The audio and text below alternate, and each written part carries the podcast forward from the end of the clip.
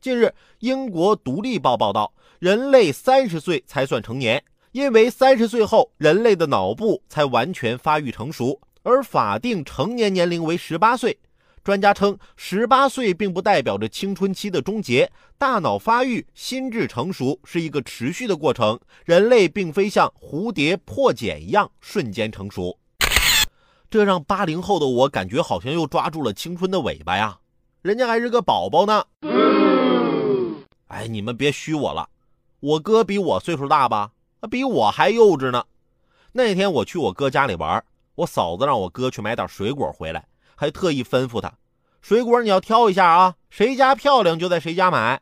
过了会儿，我哥拎着水果回来了，买的龙眼不新鲜，菠萝个小还不甜。我嫂子就瞪着他，你看你买的这些是啥呀？我不是让你挑些个漂亮水果买吗？我哥抬起头，啊。你说的是水果啊？我还以为你说的老板娘呢。你们说他幼稚不？好了，今天的午后加点料，我们先聊到这儿。有更多新鲜事儿和段子，如果想和我分享，欢迎添加关注我的新浪微博八八九海鹏，或者在蜻蜓 FM 上搜索关注“评论来了”，让我们一起为你的午后加点料。明天见。